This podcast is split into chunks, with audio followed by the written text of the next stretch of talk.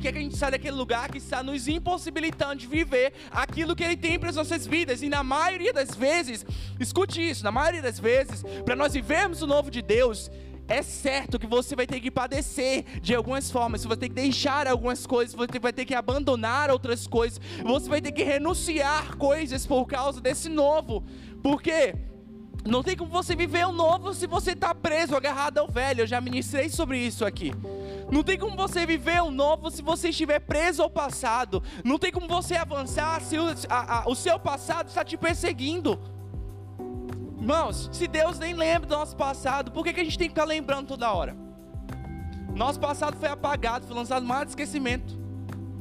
Então por que que eu e você, nós trazemos o passado como se fosse uma realidade. Existem pessoas que vivem é, é, do passado como se o passado fosse uma realidade. Nossa, eu não vou alcançar essa, é, isso que Deus está me dizendo, sabe por quê? Porque eu já tentei uma vez e eu não consegui. E aí você trouxe aquele, aquele seu passado e trouxe como uma realidade, como algo, algo atual. Mas eu quero dizer isso sobre a sua vida: que o seu passado já foi apagado, já foi esquecido. Deus está dizendo para você que existe uma história nova, existe um tempo novo, mas você precisa deixar aquilo que é velho para trás.